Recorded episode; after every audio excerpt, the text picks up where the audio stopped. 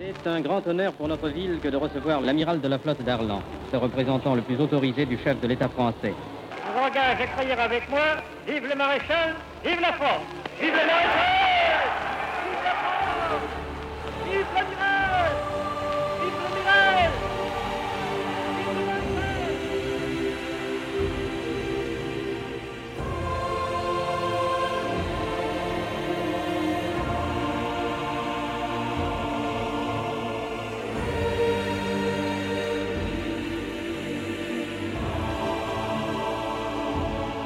2000 ans d'histoire.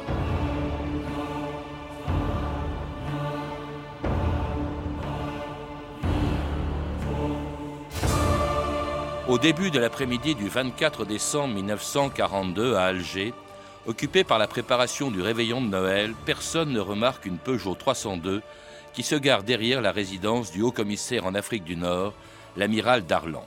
Un jeune homme de 19 ans, Fernand Bonnier de la Chapelle, descend de la voiture, entre dans la résidence où il a rendez-vous, dit-il, avec un membre du gouvernement. Quelques minutes plus tard, on entend deux coups de feu. Atteint à bout portant par deux balles du 765 de Bonnier de la Chapelle, l'amiral Darlan est mort. C'était la fin à 61 ans d'une des figures les plus controversées de l'histoire de l'occupation, après avoir été, avant la guerre, l'officier de marine le plus gradé et le plus décoré de France. Dans la grande cour du ministère de la Marine, tous les officiers sont ce matin rassemblés en grande tenue, formant les trois côtés d'un quadrilatère dont le public occupe le quatrième. On va conférer à l'amiral Darlan, chef d'état-major général de la Marine, les insignes de Grand Croix de la Légion d'honneur. Cérémonie militaire sobre et digne. Il semble avoir tous ces marins en grande tenue que nous sommes en ce moment à la poupe d'un vaisseau de haut bord et que le vent qui agite les étamines des drapeaux n'est pas le vent de la place de la Concorde, mais bien le vent du large, celui qui siffle dans les hauts bancs du vaisseau amiral lorsqu'il affronte la houle de l'Atlantique. Dans le lointain, vous allez entendre la voix de l'amiral Docteur lorsqu'il décore au nom du président de la République le vice-amiral Darlan. Bernard euh, Castagliola, bonjour. Bonjour. Alors c'était le 17 janvier 1938, l'amiral Darlan décoré Grand Croix de la Légion d'honneur au ministère de la Marine, place de la Concorde. C'était deux ans avant une guerre qui allait le conduire au sommet du pouvoir, à la tête du gouvernement de Vichy.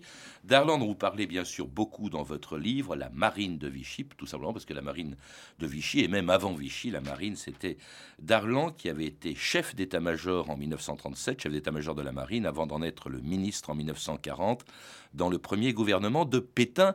Un destin étonnant quand même pour un amiral qui avait la réputation d'être un homme de gauche. Oui, oui, un destin étonnant, effectivement, un destin auquel euh, il n'avait pas été euh, convié forcément. Euh, il se trouve que Darlan a connu une carrière brillante. Il a été un, officier de marine de valeur, toujours très bien noté. Il a combattu avec courage et efficacité pendant la Première Guerre mondiale. Et donc, il a, il a bénéficié d'une carrière peut-être pas fulgurante, mais, mais de grande qualité. D'une part, en raison de, de, sa personnalité, des qualités propres, propres à l'homme, des qualités militaires propres à l'homme, et d'autre part, en raison euh, du, du, bain familial et, et, et, et du réseau de, de relations euh, que, dont, dont, a bénéficié d'abord son père et, ensuite Darlan, bien sûr. Parce que son, son, père était ministre radical socialiste, c'est-à-dire de centre-gauche, euh, et franc-maçon de surcroît. Alors quand on sait ce que Darlan ensuite pensera des francs-maçons, c'est assez étonnant. Il est soutenu par un homme qui a été ministre de la Marine très important pendant longtemps sous la Troisième République, qui était Georges Legge. Il a été, Darlan, nommé euh, chef d'état-major de la marine pendant et par le Front populaire, par Léon Blum, ce qui est quand même assez, assez extraordinaire, et à la tête d'une flotte très puissante. Lorsque la guerre se déclenche en 1940, la flotte française, euh, commandée par Darlan en fait, est, plus importante même que la flotte allemande. Or, elle n'a joué pratiquement aucun rôle euh, pendant au début de la guerre, pendant la débâcle. Oui, oui, oui, tout à fait. Alors, euh, oui, franc-maçon, il y a une plaisanterie sur euh, la, franc-maçonnerie qui serait peut-être euh, amusant de, raconter. Euh, lorsque Vichy commence la chasse aux francs-maçons, ses ennemis de l'intérieur qui étaient dénoncés, on demande évidemment à Darlan s'il n'est pas lui-même. Et Darlan a toujours, avec cette pirouette, il semble-t-il, il l'a répété, c'est euh, non, je n'ai jamais été franc-maçon, mais mon père l'était pour deux. Ce qui suggère évidemment qu'il a bénéficié euh, de tout l'influence qu'on peut imaginer dans sa carrière. Mais un homme de valeur, dites-vous, et, on dit que la marine lui doit beaucoup, que c'est lui qui en a fait un instrument, même s'il n'a pas servi, un instrument très puissant euh, à la veille de la euh, deuxième guerre mondiale. C'est exact. Il, y a une part. Il, a joué un rôle évidemment, mais en même temps, il y a aussi une part de propagande. On dit que, que Darlan s'est un petit peu construit une image de constructeur, de d'artisan de, de, cette, de cette belle flotte, alors qu'en fait, si on regarde dans les détails. Euh, d'autres amirants, Durand-Viel et d'autres ont, déjà fait. Tout à fait, tout à fait. Alors Georges Legge, juste un mot sur Georges Legge. Effectivement, il a beaucoup participé à l'ascension de Darlan et il était donc ministre de la Marine lui-même à plusieurs reprises dans les années 20 et 30 et surtout il était quasiment un ami, un ami de la famille, quasiment de la famille, ce qui fait que ça aide évidemment pour une carrière. Euh, Alors le ministre de la Marine en 1940, ça devient Darlan. Pétain le nomme dans son premier gouvernement ministre de la Marine. Un homme très affecté par le drame de Mercel-Kébir. Il faut rappeler que cette partie de la flotte française qui se trouvait donc près d'Oran, euh, sur la base de Mercel-Kébir, a été détruite par les Britanniques qui craignaient que les Allemands euh, s'en servent. Très anglophobe aussi, hein, Darlan. Et au début du régime de Vichy, au début de l'occupation, très partisan de euh, la politique de collaboration entamée par Pétain à Montoire. Euh, il, est, encore, lui, euh, Darlan, ministre de la Marine, mais il approuve cette politique. Oui, oui, tout à fait. Alors, on y reviendra certainement. La politique de collaboration, elle peut s'expliquer par deux sortes d'argumentation. Une argumentation d'ordre un petit peu militaire, un peu froide, si vous voulez, où Darlan va être amené à évaluer les forces en présence et il va en conclure que avantage est à l'Allemagne et que donc la bonne voie c'est de parier, parier sur l'Allemagne et un aspect, euh, alors là, plus de cœur, et euh, vous y avez fait référence avec justesse euh, en, soulignant le drame, l'impact qu'a eu chez Darlan, chez cet homme qui avait donc construit la marine. Pour lui, c'était un petit peu son œuvre. il était le patriarche de cette famine. C'est bien sûr Marcel Kébir avec les Anglais, ses ex-alliés, si j'ose dire, qui, ce jour-là, n'hésitent pas à ouvrir le feu. Hein, on sait aujourd'hui que pratiquement pas un seul officier euh, français de l'époque n'a eu, n'a perdu dans cette, ces journées euh, tragiques un camarade de promotion ou un ami. Euh, c'est bien sûr, ça a joué un rôle e-, e-, extrêmement important dans l'évolution de, dans son cheminement, on va dire, vers la collaboration. Une collaboration donc que Darlan approuve dès le début euh, et euh, que, comment dirais-je, c'est pour la, une des raisons pour lesquelles le maréchal Pétain fait appel à lui et le nomme chef de son gouvernement le 10 février 1941. J'ai confié aux grandes responsabilités du pouvoir le chef de notre marine. Je le sais, passionné de l'honneur et de l'intégrité de la France. L'amiral Darlan à toute ma confiance. Amiral de la flotte, l'amiral Darlan, commandant chef la marine française. Ministre, il vient d'être désigné par le maréchal Pétain comme vice-président du Conseil. Aux côtés du maréchal, l'amiral Darlan collabore depuis huit mois au redressement français. C'est lui qui continue à Paris, au nom du chef de l'État, les conversations qui donneront à la politique de Montoire une activité nouvelle, sous son impulsion et sous les directives du maréchal, la France réalisera son relèvement dans le cadre de l'organisation européenne. Alors l'organisation européenne, bien sûr, c'est l'organisation de l'Europe allemande, hein, dans cette archive de, de l'époque de Vichy. C'était donc le 10 février 1941. Darlan devenait chef du gouvernement de Vichy avec titre de vice-président du Conseil, mais il était le véritable chef du gouvernement. D'ailleurs, pas seulement chef du gouvernement, dauphin du maréchal Pétain. Or, Pétain avait 85 ans à l'époque, ça veut dire que s'il disparaissait, c'est Darlan qui prenait sa succession, euh, Bernard Costagliola. Tout à fait, tout à fait. Et, il faut bien sûr euh, ajouter aussitôt que, euh, d'abord, s'il doit cette promotion tout à fait unique dans l'histoire de France, c'est-à-dire un marin qui arrive pratiquement à la plus haute marche, et comme vous dites, si la santé de Pétain avait été moins bonne, il se serait retrouvé tout simplement à la barre de la France. Donc il doit cette promotion à une révolution intérieure C'est, je pense bien sûr au renvoi de Laval qui a été opéré euh, le, 13 décembre, et ensuite à l'échec du remplaçant de Laval, Flandin. Hein, en général, on assimile que, on, juge que l'intermède Flandin, c'est vraiment c'est une sorte de, euh, c'est une ellipse, hein, c'est une parenthèse du pouvoir. Et donc, euh, que fait Pétain? Il, il doit bien sûr chercher, il doit trouver un remplaçant eh bien, euh, il se tourne vers un militaire, il parle la même langue, et puis il se tourne vers, euh, vers l'homme le plus fort, en fait, en, termes de, de, puissance militaire, toujours active, toujours réelle, à savoir la flotte. Donc, chef du gouvernement, dauphin du maréchal Pétain, mais c'est pas tout. Il est également, il prend les fonctions de ministre des Affaires étrangères, de la Défense nationale, ministre de l'Intérieur. Tous les postes clés lui reviennent à ce moment-là. Nous sommes en février 42, et en plus, il, il faut ajouter à ça le fait qu'il mette en place des amis proches des postes de responsabilité, même au gouvernement. Hein. je pense à l'amiral Platon, ce qu'on appelait les ADD, les amis de Darlan. Si bien d'ailleurs qu'il y avait tellement d'officiers de marine dans ce gouvernement ou à son service dans l'administration qu'on surnommait le régime de Vichy, la SPA, la Société protectrice des amiraux. Mais c'est fou le pouvoir qu'il a, qui est réel et qu'il va exercer sur le plan intérieur, en tant que ministre de l'Intérieur, il faut quand même rappeler qu'il euh, est responsable d'un certain nombre de choses très graves qui se produisent en France à l'époque, Bernard Costagliola. Tout, à fait, tout à fait. Cette euh, concentration de pouvoir est absolument euh, sans égale en février 1941 quand il arrive au pouvoir. Et alors, je, n'ai pas travaillé directement dans, cette étude sur l'aspect intérieur de la politique de Darlan. Oui, parce que votre livre, c'est la marine de Vichy. Hein, oui. et puis surtout, d'accord avec pratiquement tous les biographes qui se sont exprimés sur lui, on considère que euh, Darlan, la Révolution nationale, euh, l'intérieur disons, c'était pas la première de, c'était mm. pas la première de ces inquiétudes. On, considère, on est d'accord pour dire que ce qui l'accapare véritablement, ce sont les relations avec l'occupant mm. et la gestion de cet armistice qui est euh, qui, crée une situation de fait dans la vie quotidienne euh, très dure euh, pour le pays. Mais il est vrai, il est vrai, n'est-ce pas, tant pour les francs-maçons, tant pour les juifs, tant pour le resserrement un petit peu, ce gouvernement de Vichy qui devient de plus en plus autoritaire, que ça se passe sous sa responsabilité. Alors ce qui se passe, c'est un deuxième statut des juifs et notamment l'étoile jaune, donc un, un, statut plus antisémite encore que le premier de 1940. C'est la création des sections spéciales pour lutter contre les communistes c'est le fait que c'est sous Darlan que sont fusillés par les Allemands les premiers otages français euh, en riposte, en représailles aux attentats dont les, dont les Allemands étaient victimes. Donc quelque chose de très accablant pour Darlan, qui, je le répète, était quand même ministre de l'Intérieur. Donc ça, ça le concernait. Cela dit, sa grande affaire, vous avez raison, Bernard Castagliola, parce que ça, il l'a laissé faire, ce qui était déjà un tort.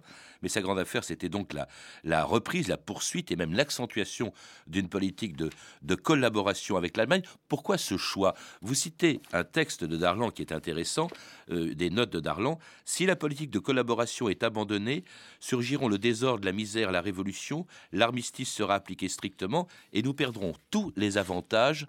Euh, tandis que nous pouvons espérer de l'armistice. Pour ma part, mon choix est fait, je suis pour la collaboration. Tout, à fait. C'est un texte euh, tout à fait euh, extrême, extrêmement parlant. Si vous voulez, la bonne approche, je crois, de, cette politique de collaboration, elle, vient de la bouche quasiment de Darlan. Il y a une expression qui a été utilisée, que je reprends dans cette étude, une expression d'un grand connaisseur de la Seconde Guerre mondiale, Henri Michel, il explique qu'est-ce que fut la collaboration Ce fut un mariage de raison. Vous trouvez pratiquement la même expression dans la bouche même de Darlan, dans un autre discours, en juin 1941, où il dit la collaboration fut une espèce d'entente raisonnée où l'amour n'a pas sa place. Donc vous voyez, mariage de raison, entente raisonnée, on est, on est vraiment très proche. Il explique ça, il explique ça, et euh, euh, l'expression est d'abord est très utile. Bah, bah, de raison, on peut pas dire que ce mariage ait été heureux quand même. Peut-être croyait-il bien faire, mais c'est quand même, c'est quand même dramatique compte tenu justement des clauses de ce mariage. Certainement, certainement, hein tout à fait. Euh, si vous voulez, on essaye de, je me mets un petit peu, je chausse hein, les chaussures de Darlan et j'essaie de, de, Pourtant, vous le ménagez pas dans votre livre. D'expliquer, oui, je, crois. Enfin, je, je, crois. En tout cas, je donne l'image que je pense. J'essaie d'expliquer comment il, comment il en est arrivé là. Alors, si vous voulez, euh, le, le, mariage de raison. Euh, l'aspect le, plus intéressant d'un point de vue historique, c'est que ça renvoie à une stratégie. Quand on fait un mariage de raison, c'est parce que on ne peut pas faire un véritable mariage d'amour et qu'on veut quelque part essayer de sauver quelque chose. Toute la politique de collaboration lancée par Darlan, elle se veut quelque part elle veut protéger un acquis, protéger euh, ce qu'est devenu euh, la France de Vichy. Alors vous avez raison, à un prix qu'on va payer extrêmement cher, qu'il est prêt à payer très cher. Mais l'idée c'est ça, c'est euh, sauvegarder, améliorer la position à l'intérieur et sauvegarder un petit peu l'Empire. Oui, et puis surtout obtenir le maximum de ce que l'on peut tirer d'un armistice, quitte à le renégocier avec les Allemands.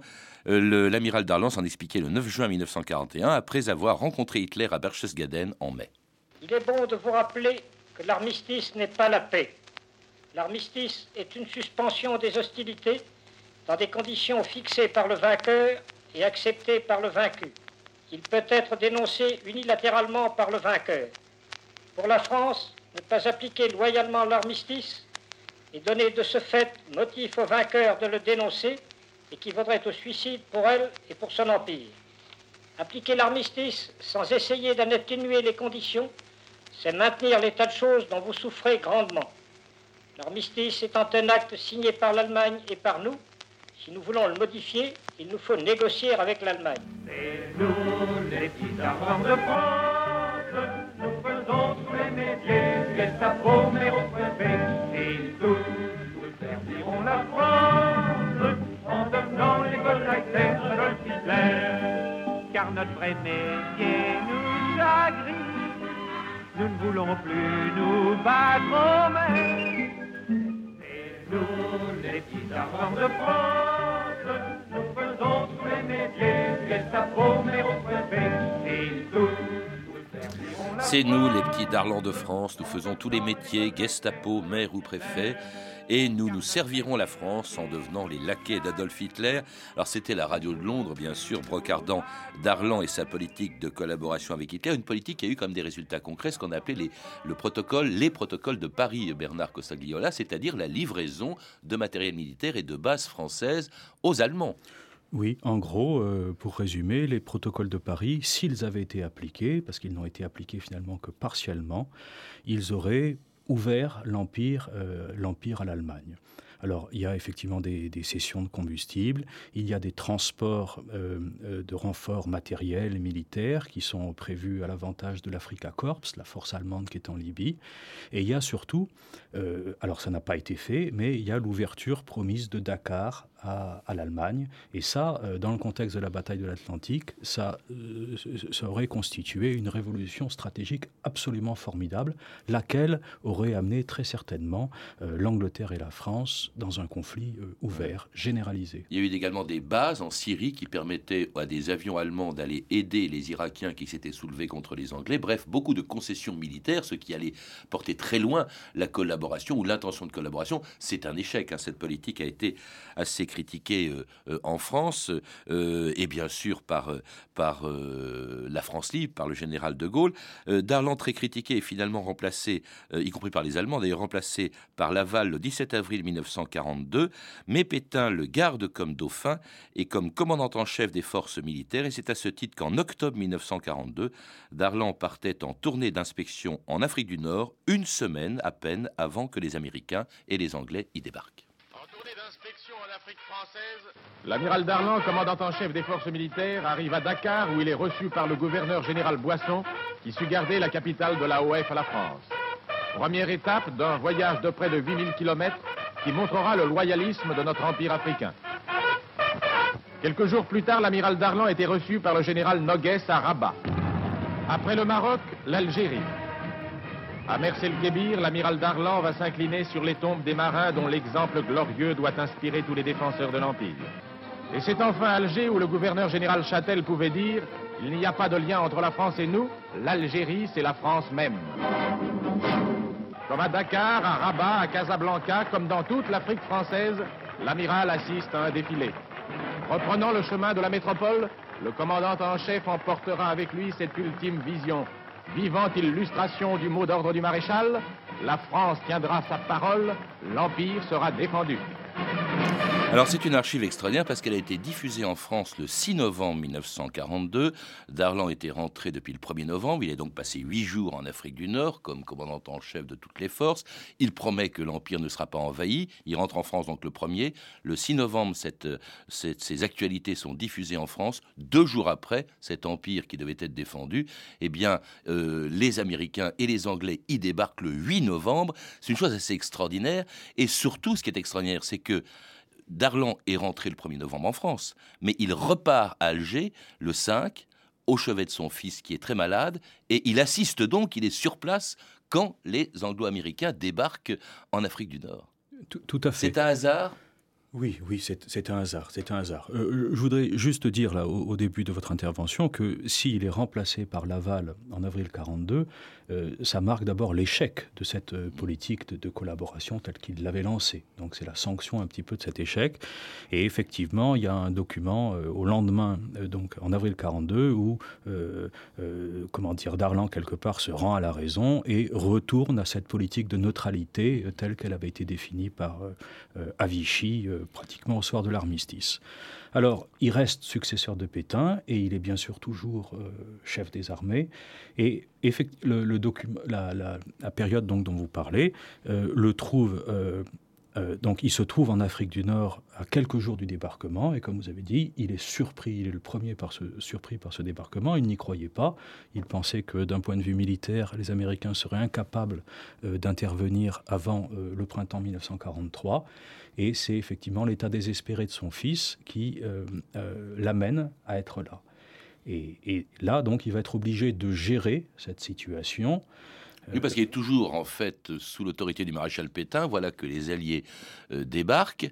Et que fait euh, Darlan? Il se rallie à eux. Il passe évidemment pour un traître aux yeux de Vichy. Mais le voilà qui se met, lui, l'ancien chef du gouvernement du maréchal Pétain, se met au service des Américains. Quel est l'intérêt de Roosevelt là-dedans? Il aurait pu choisir De Gaulle. Non, c'est Darlan qu'il choisit. Oui, alors euh, euh, tout à fait. C'est Darlan qui choisit, mais il, faut bien montrer que, le, chemin que parcourt Darlan, ça s'est pas passé. D'abord, ça n'a pas été préparé d'avance, comme ça a été souvent dit, mais surtout, euh, il y a trois étapes qui sont, je crois, aujourd'hui bien identifiées. D'abord, Vichy l'armée, surtout la marine, résiste euh, quatre jours durant, notamment au Maroc. Vraiment, il y a euh, près de 1000 morts. Enfin, elle résiste véritablement. Ensuite, il y a une période intermédiaire où Darlan, on met en avant plutôt sa passivité, comme s'il attendait d'être couvert par des ordres euh, supérieurs, bien sûr, à savoir Pétain.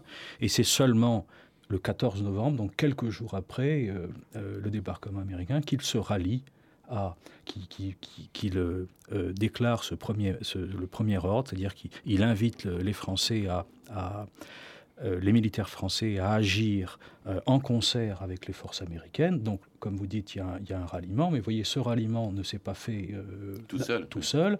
Et on considère qu'il y a un facteur énorme, bien sûr, qui joue. Le premier, c'est l'occupation totale de la métropole qui est décidée par, par, par Hitler euh, le 11 novembre.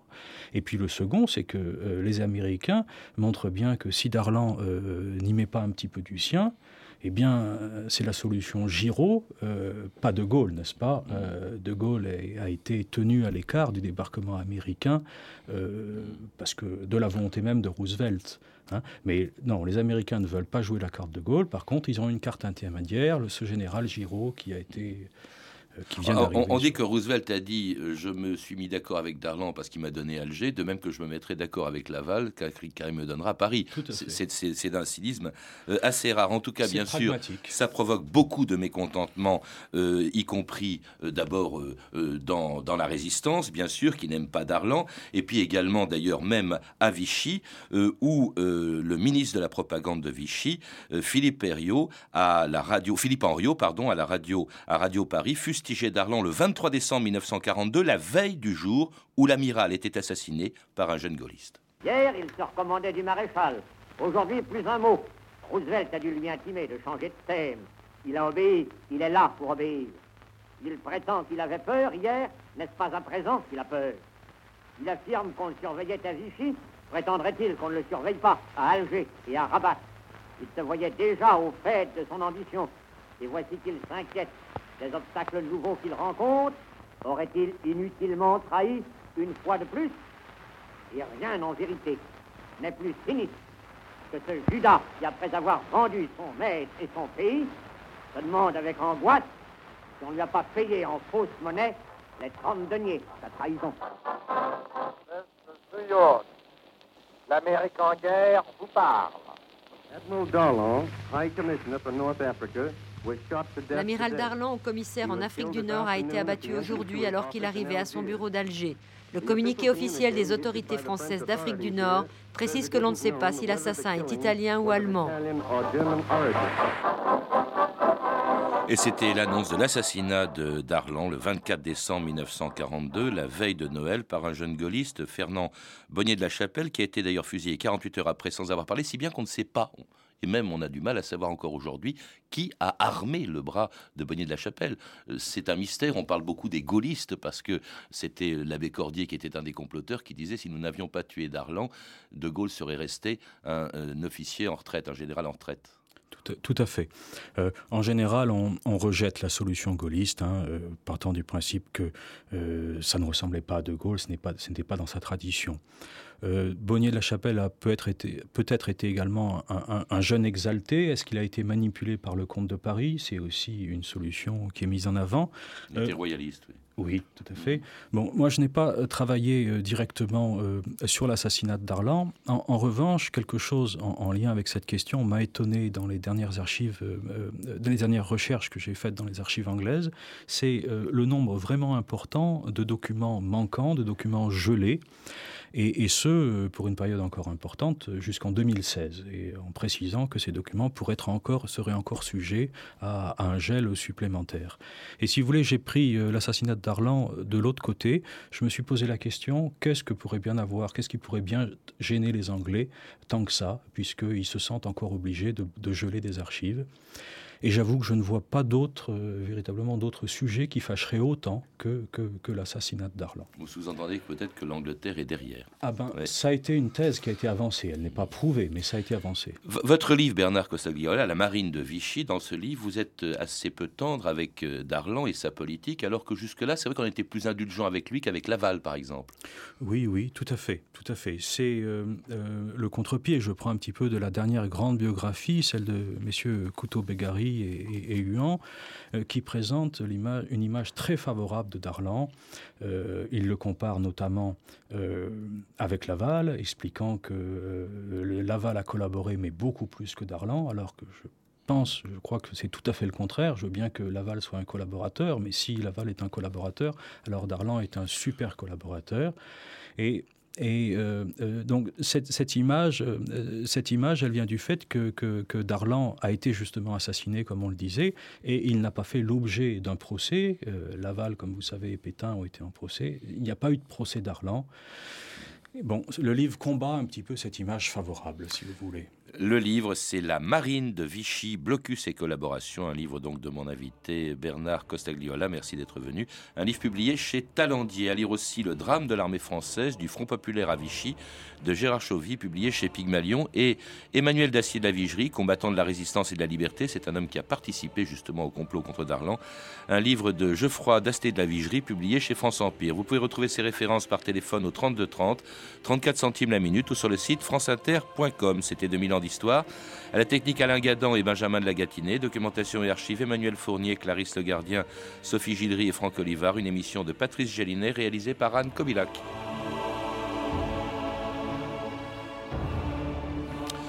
Demain, dans 2000 ans d'histoire, à l'occasion du 65e anniversaire de l'ouverture du camp d'Auschwitz, le retour des déportés.